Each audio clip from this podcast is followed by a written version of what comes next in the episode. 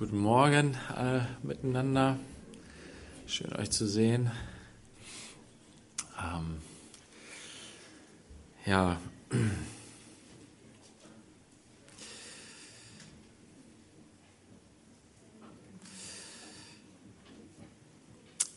Bevor wir loslegen, kurze Information. Erstmal einen herzlichen Dank an alle, die so großzügig ähm, gespendet haben.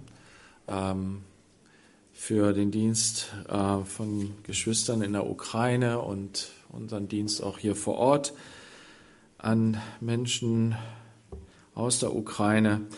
Es äh, ist viel Geld zusammengekommen bisher schon und wir haben äh, große Summen auch weiterleiten können an Steve einerseits.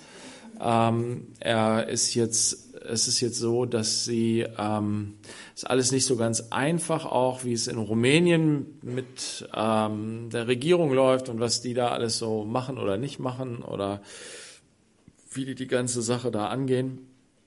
Ähm, aber es ist so, dass er jetzt ähm, mir geschrieben hat, dass er nochmal sich aufmacht, ähm, äh, in die Ukraine, um dort äh, Hilfsgüter hinzubringen und äh, wahrscheinlich auch Menschen mitzunehmen. Ähm, ähm, wann schrieb er das? Ähm, am 18. Was haben wir heute? 20. Freitag ähm, sind sie wohl losgefahren und ähm, sind wahrscheinlich jetzt da. Ich weiß nicht, hast du noch irgendwas gehört? Nee, ne? Okay. Ähm, genau und ähm, das andere ist, dass wir eben auch weiter für Paul Billings, ähm, den Pastor, der eigentlich in Amman ist, beten können. Seine Frau und die Kinder sind jetzt wieder zurück in Amman. Denen geht's aber echt nicht gut. So, die, ähm, die nimmt das alles sehr mit und ähm, ja betet einfach für sie auch geistlich. Es ist ein heftiger Kampf und ähm, dass sie gestärkt werden, dass sie immer mittendrin im Kampf auch immer wieder Sabbat erfahren und ähm, ja, einfach von Gott geleitet sind in dem Ganzen. Äh, es ist jetzt so, dass wir eine ganze Stange Geld auch mitgeben konnten, dass ähm, äh, ja irgendwie Transporter gekauft werden, um Hilfsgüter transportieren zu können in der Ukraine und ähm, in die Gebiete hinein, wo teilweise die Leute ja hungern. Ne? Also schon heftig. Und ähm, ja, betet einfach weiter dafür. Gut. Wir wollen jetzt ins Wort gehen und beten einmal zusammen. Jesus, wir danken dir für deine Liebe, danken dir, dass du der Retter bist, das ist dein Name. Jahwe, der hilft, der rettet. Dazu bist du gekommen, um uns zu retten von unseren Sünden, um uns zu retten von dem Elend, in das wir Menschen uns selbst hineingebracht haben, dadurch, dass wir uns von dir abgewandt haben. Und wir danken dir, dass du für uns bist in Jesus Christus, dass wir das erfahren, erleben dürfen. Dass du für uns bist. Ja, dass wir sogar deine geliebten Kinder sein sollen und dürfen. Und wir sind es wirklich. Herr, und lass du uns das wirklich neu aufgehen, auch wenn wir dein Wort lesen und darüber nachdenken, wie sehr du uns liebst und wie sehr deine Liebe uns befreit dazu, selbst Menschen zu sein, die lieben.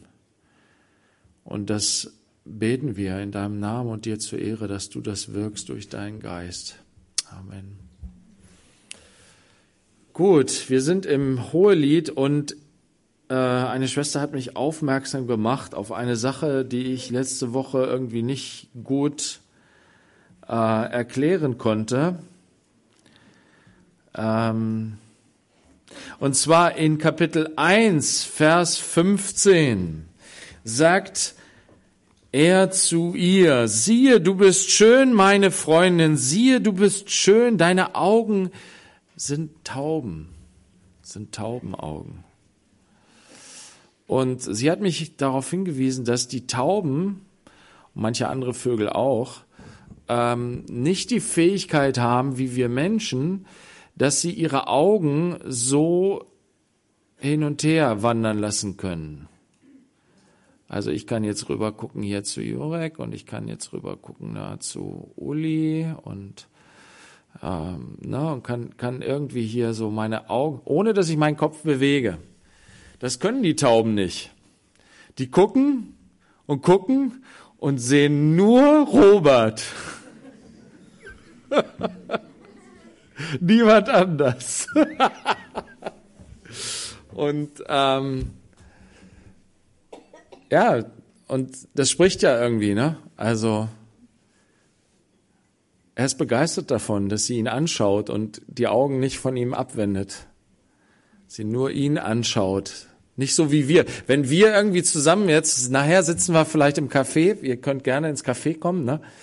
Äh, herzliche Einladung dazu, einfach noch Gemeinschaft zu haben im Café, Menschen kennenzulernen, die hier zusammenkommen, Menschen, die entweder ja Kinder Gottes sind durch den Glauben an Jesus Christus, mit denen wir verbunden sind, Geschwister, die du noch gar nicht kennst, lernen sie kennen. So spannend zu hören davon, wie sie zum Glauben gekommen sind, so spannend zu hören, wo sie herkommen, so spannend und wichtig, dass wir dann auch teilen miteinander. Freude und Leid und füreinander da sind, einander segnen, miteinander vielleicht im Gebet vor unseren Vater kommen und einander segnen. Ja, oder es sind vielleicht auch Gäste hier, die irgendwo angezogen sind von Jesus, von Gott, und hier in die Gemeinde kommen und auf der Suche sind und denen wir das weitergeben können, was Gott uns geschenkt hat. Also kommt doch ins Café hinterher hier schräg gegenüber. Ähm, wenn ihr hier euren 3G-Nachweis vorgezeigt habt, müsst ihr da einfach nur am Eingang sagen, ich war schon im Gottesdienst und dann geht das klar. Ähm, wo war ich stehen geblieben? Taubenaugen, genau. Die Tauben. Ne? Und wenn du dann im Kaffee einem gegenüber sitzt, ne? wenn du den so anstarrst oder die, wie eine Taube, dann kann es ganz schnell ganz peinlich werden, oder? Das ist schon ganz gut, wenn du mal woanders hinguckst und demjenigen nicht die ganze Zeit in die Augen schaust. Aber bei Gelie Verliebten ist das was anderes, oder? Bei denen, die in Liebe verbunden sind, die können sich anschauen, auch über einen langen Zeitraum, ohne dass es peinlich wird, oder? Weil sie verbunden sind in der Liebe. Und das ist das, worüber sich er hier freut. Er sagt, das finde ich so schön an dir, dass du so mir hingegeben bist, dass du mich liebst und dass du die Augen gar nicht von mir ab wenden kannst. Fand ich einen guten Hinweis. Vielen Dank, Schwester. Und ähm, ja, und so geht es aber auch in unserer Beziehung zu Jesus, weißt du? Gott möchte, dass wir so in ihn vertieft sind, dass wir auf ihn schauen in allen Dingen dass wir, wie er sagt, in diesen Zeiten, in denen wir leben, er spricht ja von diesen Zeiten, er hat ja darüber prophezeit und hat gesagt, das sind schwere Zeiten, furchtbare Zeiten am Ende, wo viele Menschen in Angst und Schrecken leben und nicht wissen, wo sie sich hinwenden sollen. Über, wegen all dieser Dinge, die über die Erde kommen. Und was sagt Jesus uns? Erhebt eure Häupter. Zu wem denn? Zu unserem Herrn hin. Wir schauen auf ihn, wie wir es gesungen haben. Ne? Ich hebe meine Augen auf. Zu wem? Zu dem Herrn, der Himmel und Erde gemacht hat. Ich schaue auf ihn. Wisst ihr, und wenn wir so auf ihn schauen, in all den Nöten, durch die wir hindurchgehen, in all den Leiden und Schwierigkeiten, durch die wir als Christen durchgehen in dieser Zeit, werden wir nicht schwanken, werden wir nicht wanken. Er hält uns fest. Und er sagt, du bist schön, meine Braut. Ich möchte dich zu mir ziehen. Ich möchte dich hier herausholen aus diesem Elend und für immer mit dir zusammen sein. Und es wird kommen, der Tag wird kommen, Geschwister. Da wird er es tun, da wird er uns, da wird er seine Braut aus diesem Elend herausziehen zu sich hin.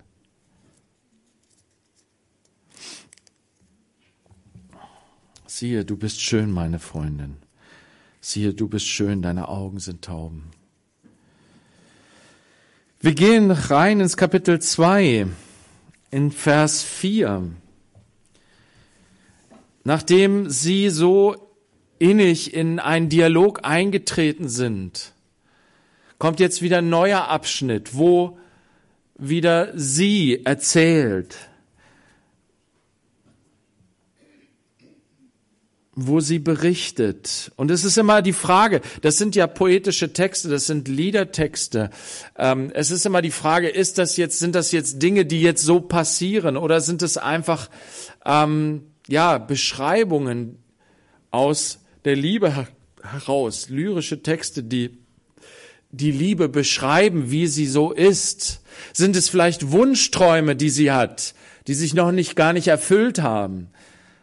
Es ist alles nicht ganz eindeutig, aber wir können hier wunderbare Dinge herausziehen. In Vers 4 sagt sie, er hat mich ins Weinhaus hineingeführt und sein Zeichen über mir ist Liebe. Wörtlich steht hier sein Feldzeichen.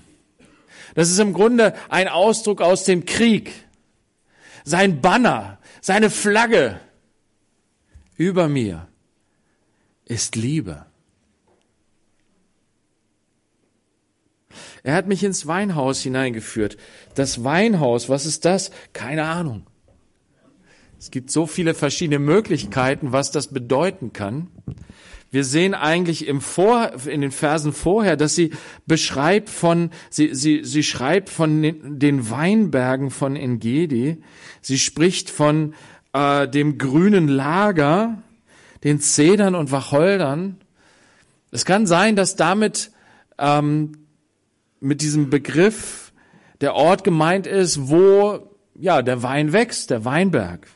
Es kann auch sein, dass es speziell der, das Haus ist, wo äh, der Wein produziert wird, wo der verarbeitet wird.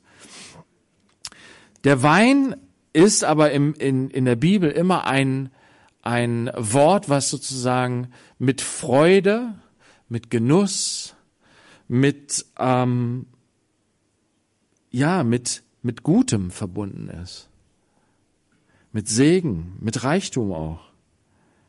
Er hat mich dort in dieses Haus hineingeführt, in das Haus der Freude. David hat so wunderbare Psalmen geschrieben, in denen immer wieder deutlich wird, dass, dass David eine Beziehung zu, zum Herrn hatte, ja, die, die wirklich diese tiefe Liebesbeziehung beinhaltete. Und er sagt im Psalm 30,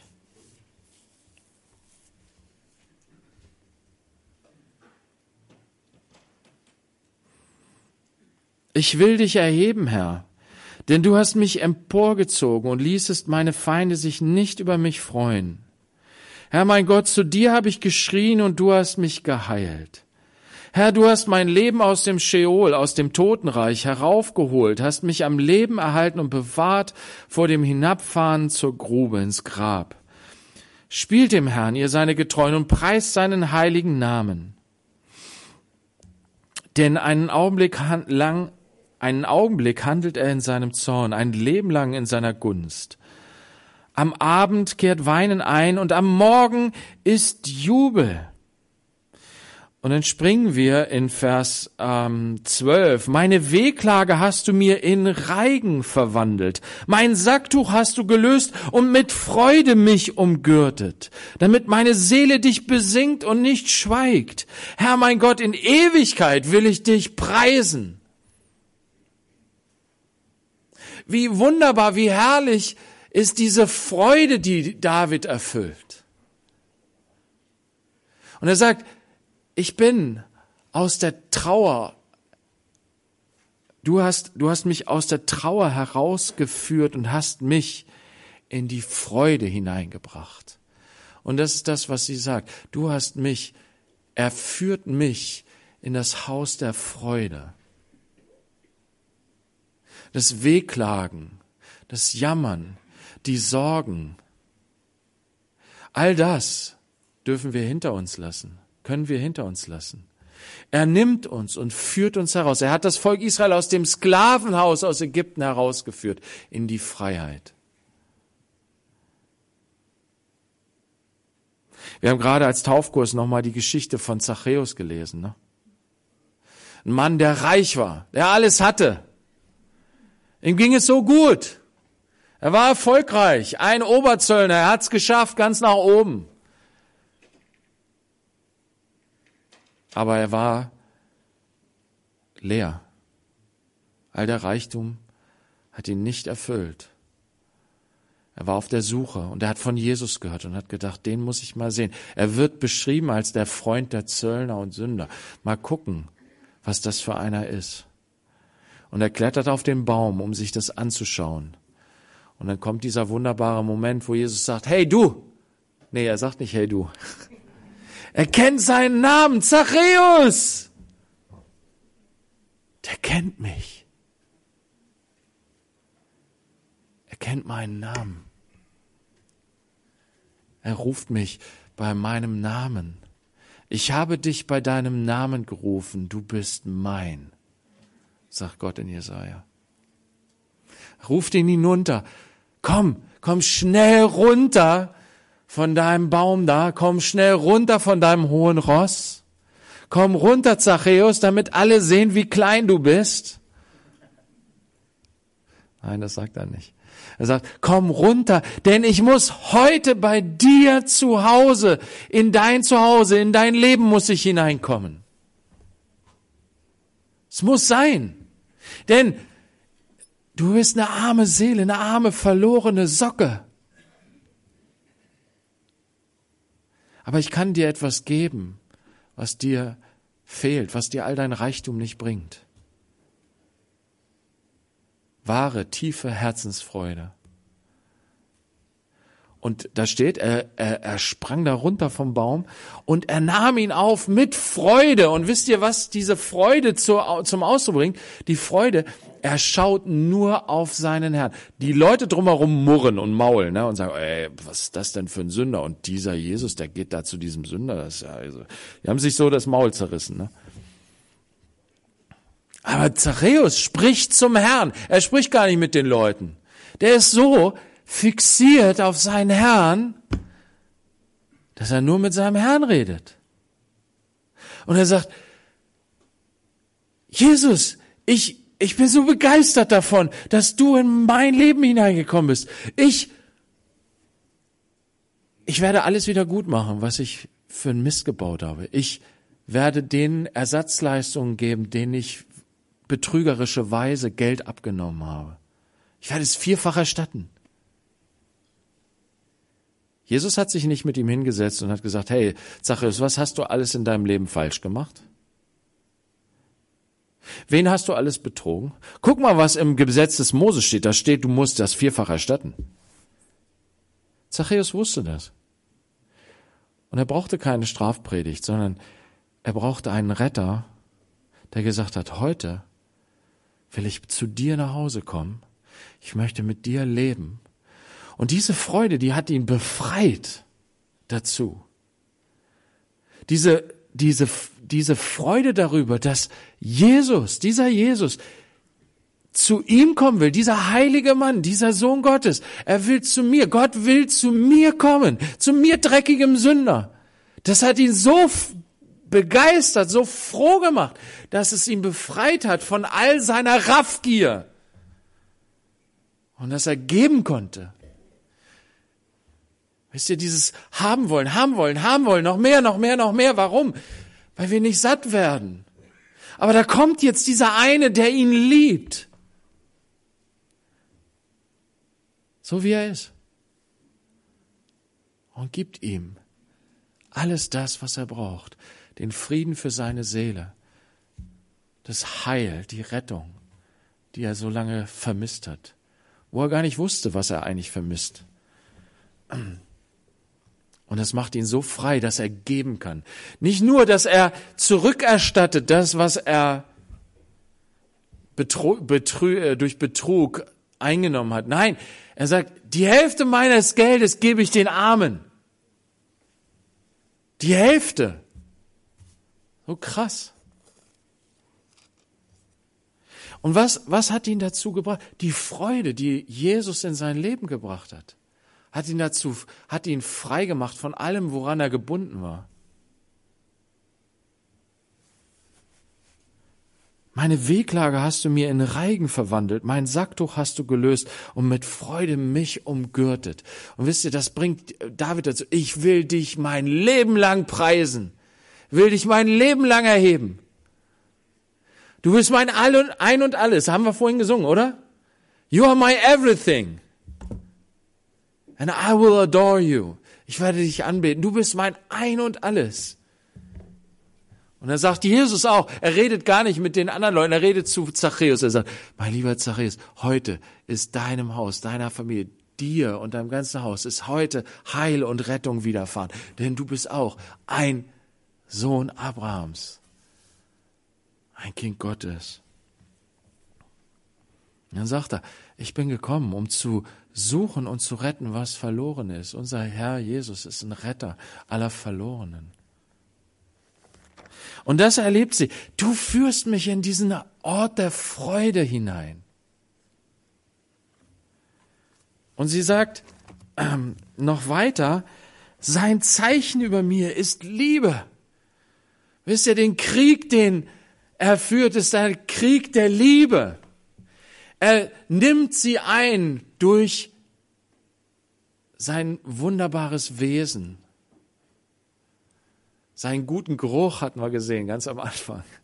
Er nimmt sie ein durch Liebe. Und dann weht es die Fahnen der Liebe. Wisst ihr, die, die Menschen, die, die äh, lieben es, irgendwelche Symbole, irgendwelche, na, womit sie sich identifizieren. Na? Und ähm, die, wo sie dann Embleme draus machen, irgendwelche ähm, ja, Anstecker, äh, Aufnäher irgendwie oder eben auch Flaggen, ne? wo man dann das drauf macht, was, was einem wichtig ist was einen ausmacht, die, was einen identifiziert. Und was haben wir alle? Die ganzen Nationen, was haben die immer gerne in ihren Flaggen drin? Adler. Adler. Na? Deutschland gibt's auch den Bundesadler. Ne? Ein Zeichen der Stärke, der Macht. Sein Zeichen über mir ist Liebe. Sein Banner ist Liebe. Sein Feldzeichen ist Liebe. Ein Feldzeichen, das wird aufgerichtet, es wird in den Boden ge, gerammt an der Stelle, wo man das, was man dann, das Land, das man besetzt hat, da setzt man dieses Feldzeichen rein. So, das ist meins. Das gehört mir. So sind die Amis auf den Mond geflogen und haben erstmal die amerikanische Fahne da reingesetzt, ne? Unsers! Ah. Er ist schon verrückt, wie wir Menschen ticken, oder? Wisst ihr, und das Feldzeichen, was Gott aufgerichtet hat, das Feldzeichen der Liebe, es wurde auch aufgerichtet. Na? Wir haben es hier stehen. Das Kreuz. Das ist das Feldzeichen seiner Liebe. Nicht ein Feldzeichen der Macht und Stärke. Wisst ihr, das hat der Kaiser Konstantin völlig falsch verstanden. Er hat so eine bescheuerte Vision gehabt, die ihm gesagt hat, ja, in diesem Zeichen wirst du siegen. Hat völlig missverstanden, dass in diesem, in diesem Zeichen der Sieg errungen wurde. Das ist das Feldzeichen der Liebe. Der Selbsthingabe Gottes an uns. Er ist der allmächtige Gott. Wisst ihr, seine Macht ist viel größer als alle Atomraketen dieser Welt zusammengenommen. Aber er kommt als Knecht, als Diener auf diese Erde, um uns einzunehmen. Und er hat uns eingenommen. Oder bist du noch nicht sein? Bist du noch nicht Bürger seines Reiches? Ist er noch nicht dein König? Und ihr, die ihr Bürger seines Reiches seid, wie hat er euch eingenommen? Mit Panzern, Raketen? Durch seine Liebe. Durch seine Selbsthingabe am Kreuz sein Feldzeichen, sein Banner, seine Fahne über mir ist Liebe. Hat mich eingenommen, ich bin sein, ich gehöre zu seinem Reich. Warum? Weil er mich so geliebt hat und sich selbst für mich hingegeben hat.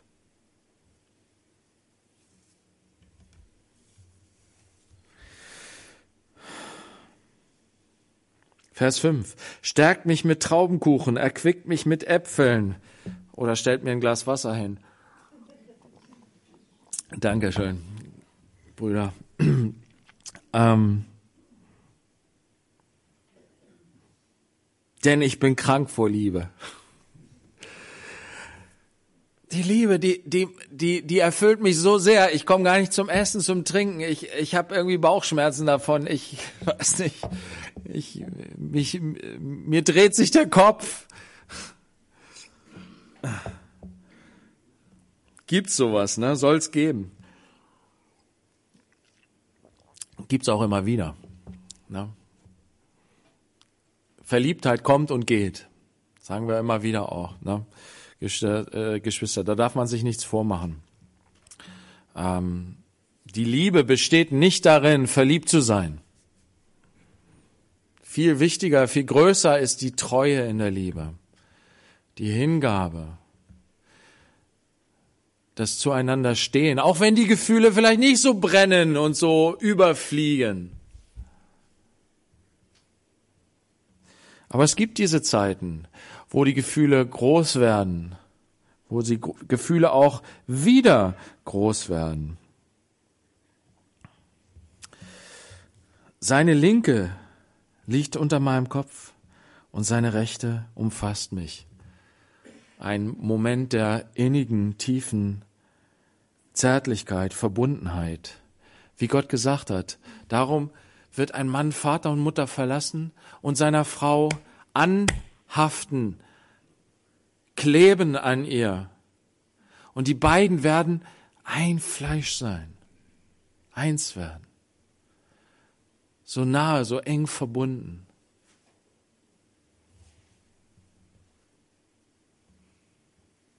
Und wie gesagt, Gott sagt uns, das ist nicht nur etwas, was er uns Menschen schenkt untereinander. Sein Geschenk der Liebe, der, der tiefen Verbundenheit zwischen Mann und Frau, die von niemandem geschieden, getrennt werden soll. Gott will das nicht. Was Gott zusammengefügt hat in der Ehe, das soll kein Mensch scheiden. Das soll nicht getrennt werden. Deswegen sagt sie hier jetzt auch, ich beschwöre euch, Töchter Jerusalems, bei den Gazellen oder bei den Hirschkühen des Feldes, weckt nicht, stört nicht auf die Liebe, bevor es ihr selbst gefällt. Trennt nicht die Liebe. Geht nicht dazwischen. Zerstört das nicht. Ne? Eine Gazelle, eine Hirschkuh, sie ist so schreckhaft. Ne?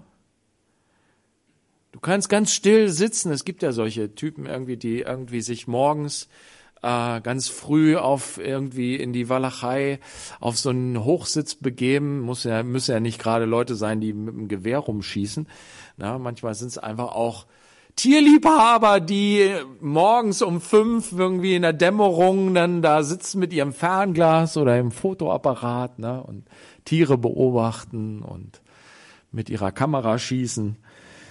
Und ja, aber wenn du zu laut bist, schnell laufen sie weg, sind schreckhaft. Du musst sehr ruhig sein. Du musst sehr aufpassen, dass das nicht passiert, dass dieser Schreck passiert. Deswegen sagt sie hier das. Ne? Ich beschwöre euch, bei den Gazellen oder bei den Hirschkühen des Feldes weckt nicht, stört nicht auf die Liebe, bevor es ihr selbst gefällt. Diese tiefe Verbindung zwischen Mann und Frau. Ja, man kann natürlich nicht den, sein ganzes Leben so eng umschlungen durch das Leben gehen. Ne? Es gibt auch die Zeiten, wo man sich ein bisschen löst voneinander, ne? wo jeder so seinen Geschäften nachgehen muss, um dann irgendwann wieder zusammenzukommen. Und Paulus sagt, das ist gut, kommt wieder zusammen als Ehepaar. Immer wieder, immer wieder.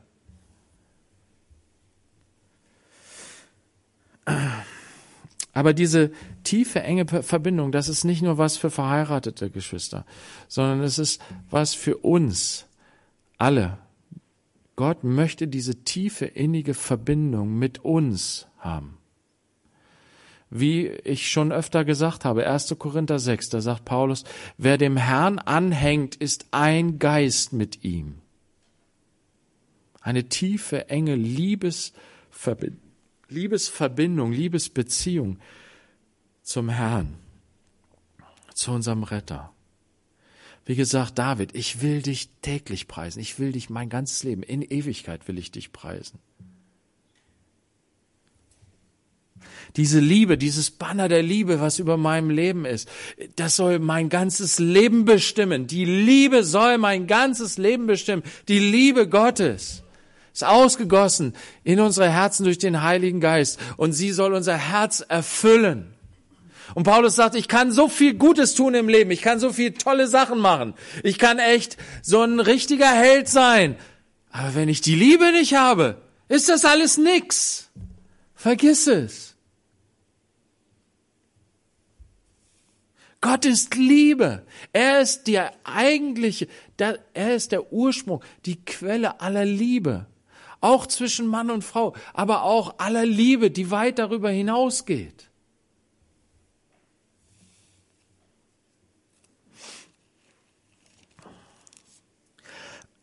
Dieser, ähm, diese Aussage hier in Vers 7, die, ähm, die sie hier wieder, wo sie wieder die Töchter Jerusalems anspricht. Der kommt auch noch häufiger vor hier, äh, noch zwei, dreimal äh, kommt er hier vor, wie so eine Art Refrain. Und man kann ihn auf zwei Weisen verstehen. Auf der einen Seite bedeutet er das, Funk nicht dazwischen, ne? Lasst es doch, bitte. Die Liebe ist eine kostbare Angelegenheit und ist aber auch eine sehr sensible Angelegenheit. Dieses Einssein von Mann und Frau, das Einssein in der Liebe, das ist oft so, so leicht kaputt zu machen, so leicht zu zerstören. Das, damit muss man behutsam umgehen.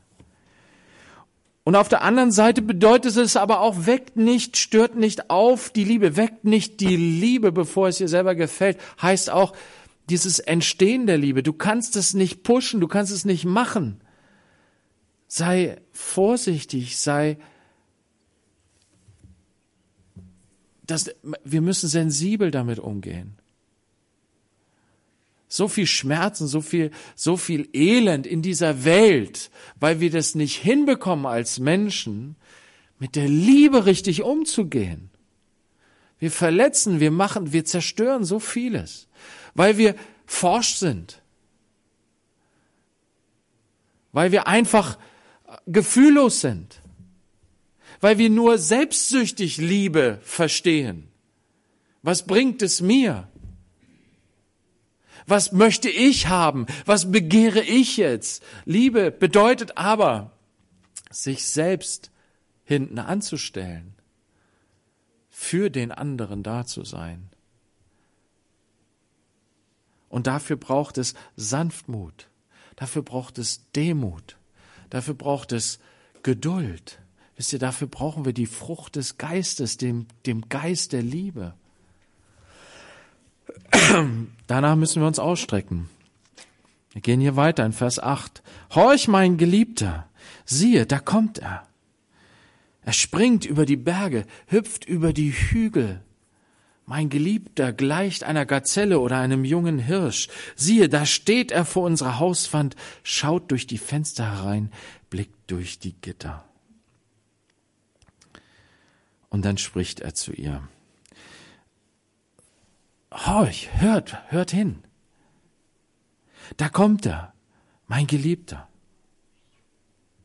Und er läuft schnell. Wisst ihr, die Liebe, die macht einen ja wahnsinnig. Ne? Man, man macht so Dinge, ich habe irgendwie, äh, musste ich mich zurückerinnern, äh, ganz früher mal, als ich mal verliebt war, da habe ich so verrückte Sachen gemacht. Da wusste ich, okay, dieses Mädel, na, wo ich gedacht habe, ja, Ne? Zu der hat's mich gezogen und dann, dann habe ich mich auf mein Fahrrad gesetzt und bin 20, 30 Kilometer gefahren, weil ich dachte, ich kann sie vielleicht treffen, ich kann sie sehen irgendwie. Und dann bin ich dahin geradelt und dann habe ich sie tatsächlich gesehen und sie meinte so, spinnst du irgendwie? Bist du bescheuert? Ich habe jetzt gar keine Zeit und so weiter. Und aber was was man so macht, ne? Ich weiß nicht, vielleicht bin ich auch der einzige Bescheuerte hier, aber Wisst ihr, Jesus hat sich echt aufgemacht. Aus dem Himmel ist er gekommen. In diese Welt hinein. Er ist weite Wege gegangen. Wisst ihr, weite Wege gegangen. Jesaja 52, Vers 7.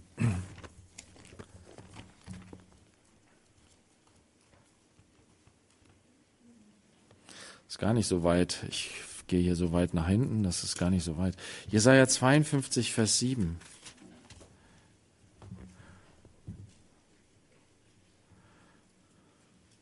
Wie schön sind auf den Bergen die Füße dessen, der frohe Botschaft bringt, der Frieden verkündet, der gute Botschaft bringt, der Rettung verkündet, der zu Zion spricht, dein Gott herrscht als König. Na, das sind die Füße, des Evangeliums. Wie schön sind auf den Bergen die Füße dessen, der frohe Botschaft bringt.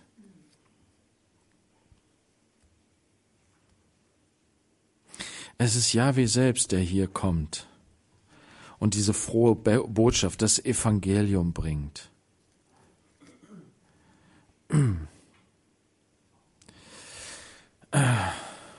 Denn es geht hier weiter. Horch, deine Wächter erheben die Stimme, sie jubeln allesamt, denn Auge in Auge sehen sie, wie der Herr nach Zion zurückkehrt.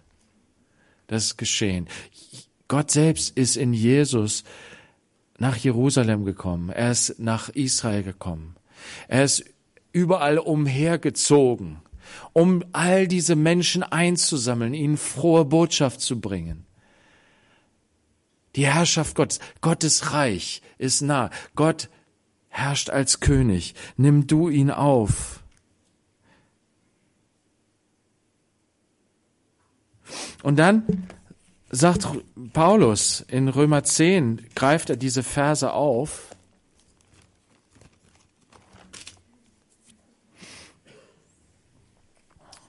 Römer 10 greift er diese Verse auf in Vers 15.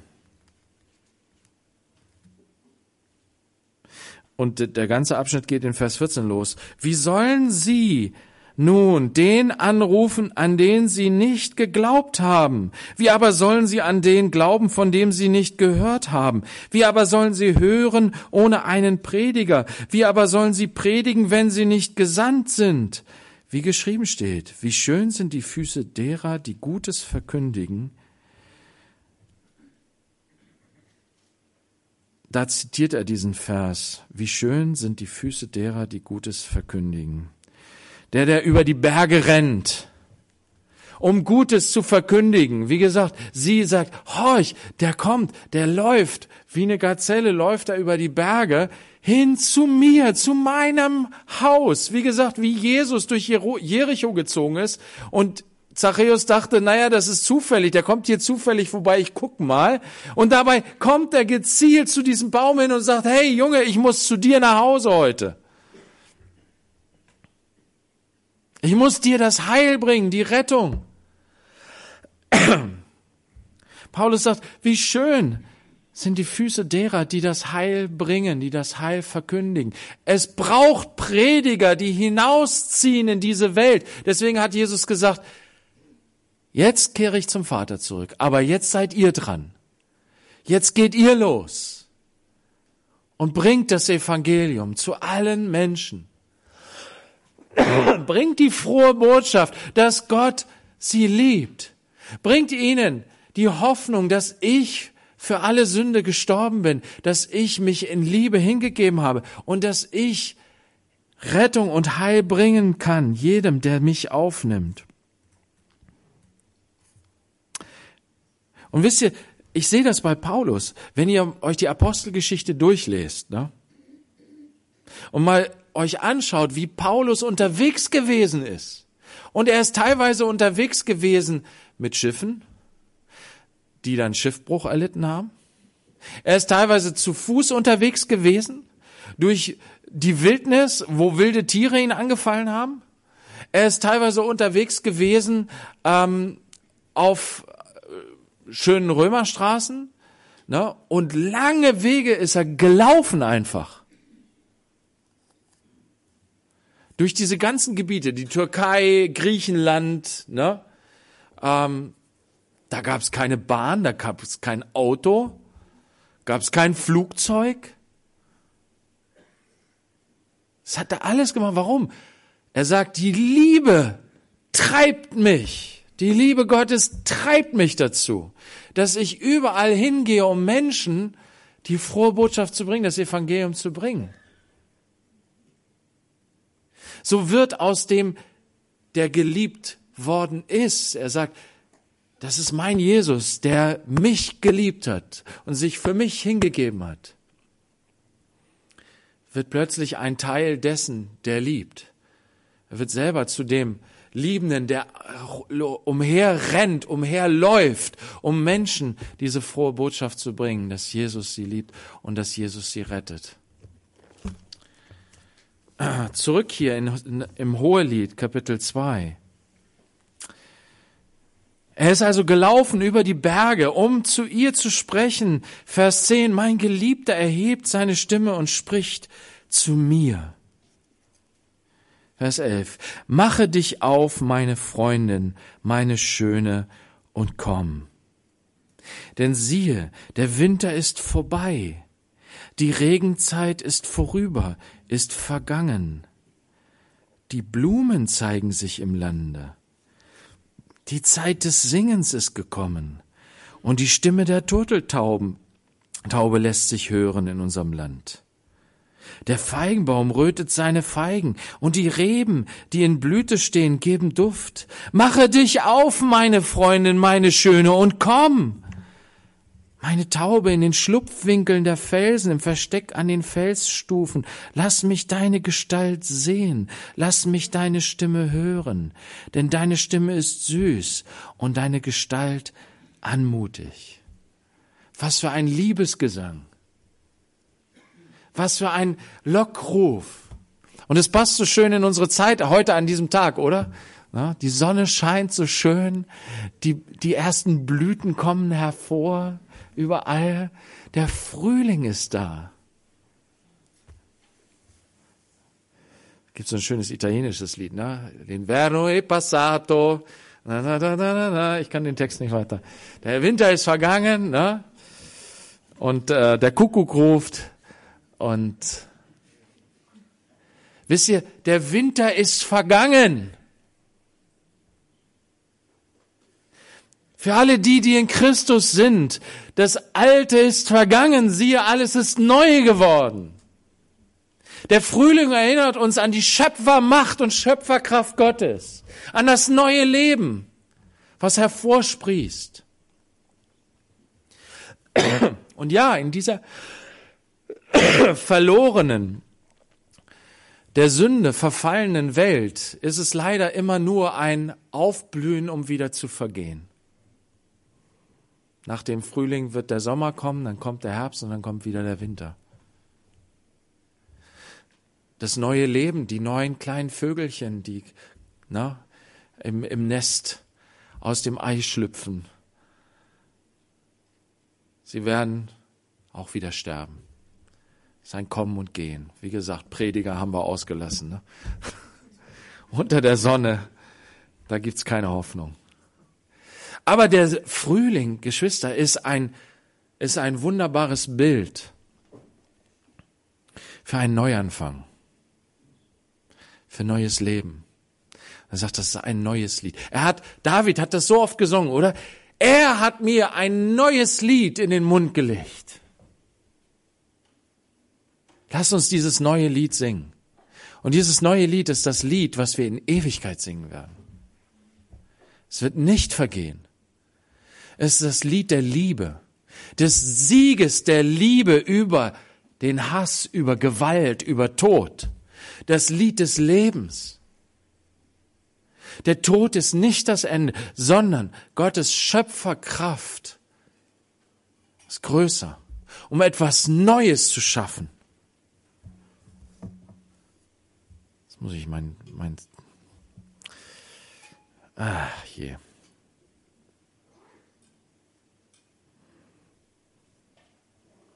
Jetzt kommt gleich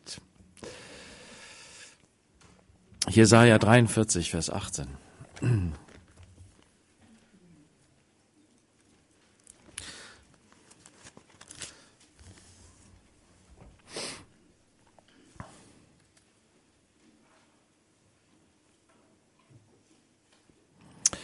Jesaja 43 steht, jetzt, so spricht der Herr, der dich geschaffen, Jakob, und der dich gebildet hat, Israel.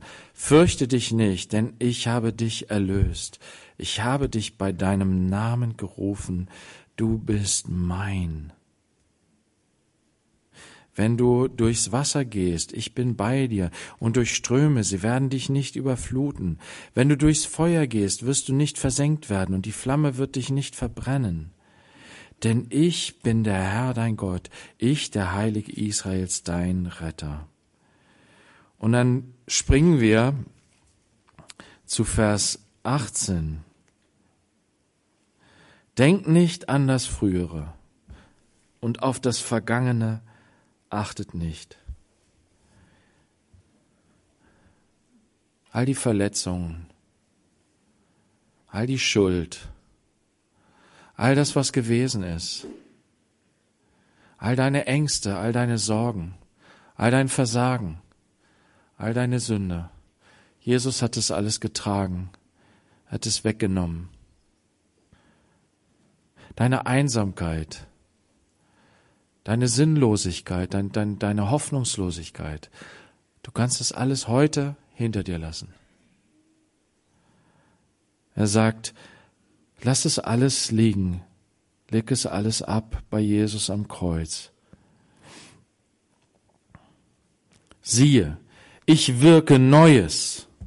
Jetzt sprost es auf. Erkennt ihr es nicht? Ja, ich lege durch die Wüste einen Weg, ströme durch die Einöde. Die Tiere des Feldes werden mich ehren, Schakal und Strauße, weil ich in der Wüste Wasser gegeben habe, Ströme in der Einöde, um mein Volk zu tränken, mein Auserwähltes. Dieses Volk, das ich mir gebildet habe, sie sollen meinen Ruhm erzählen.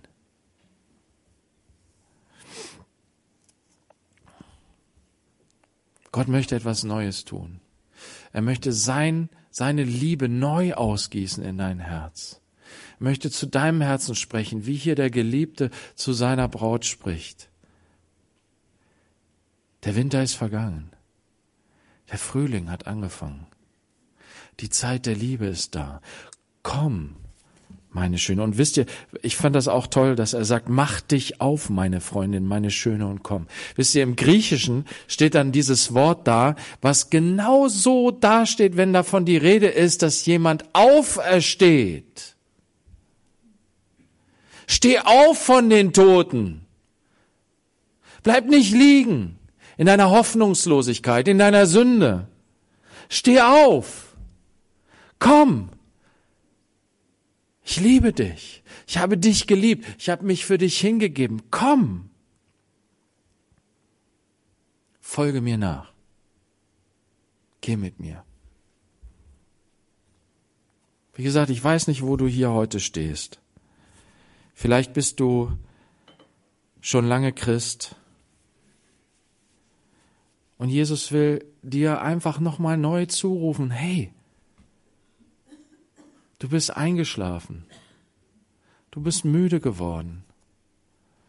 Du wendest deine Augen zu allem möglichen anderen hin und bist deprimiert, bist down,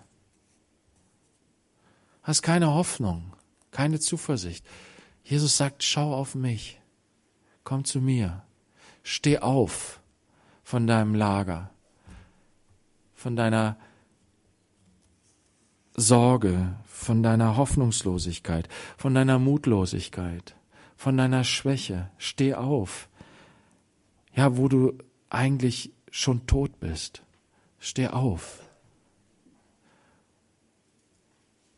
Und komm, komm mit mir. Komm, lass uns diese neue Zeit der Liebe genießen. Lass uns den neuen Frühling miteinander genießen. Lass uns aufbrechen in einen neuen Frühling. Es ist Zeit, Geschwister. Vielleicht kommt der Herr bald, um uns so zu sich zu rufen, um uns aus dieser Welt herauszurufen. Er, er, er ruft uns jetzt schon. Er sagt, komm, bereite dich darauf vor. Öffne dein Herz für meine Liebe, so dass du erfüllt bist von meiner Liebe.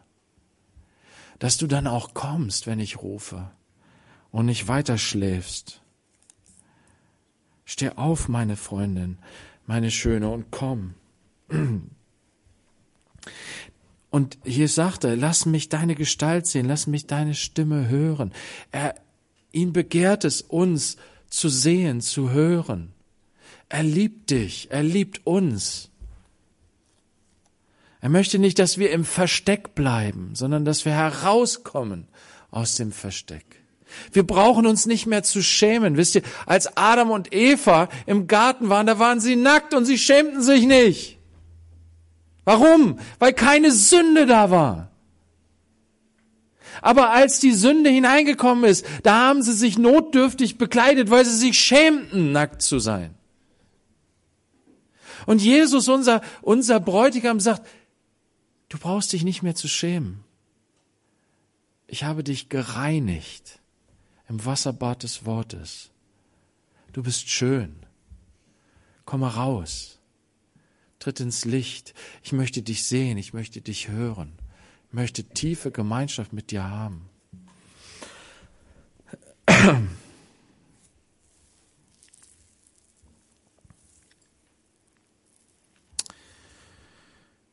Jesus, wir danken dir, dass du uns so un, un unbedingt liebst. Dass du gelaufen kommst, dass du gerannt kommst, dass du weite Wege gegangen bist, dass du große Leiden auf dich genommen hast, um uns für dich zu gewinnen.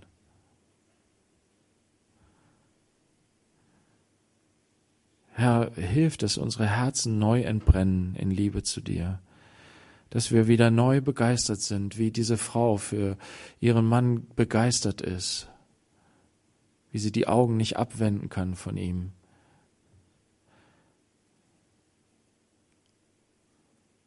Wie sie so, so tiefes Verlangen danach hat, so, so nahe wie möglich bei ihm zu sein und ähm, seine Liebe zu empfangen und zu genießen. Herr, gieße neu deine Liebe aus in unsere Herzen. Oder tu es auch für den einen oder anderen hier das erste Mal.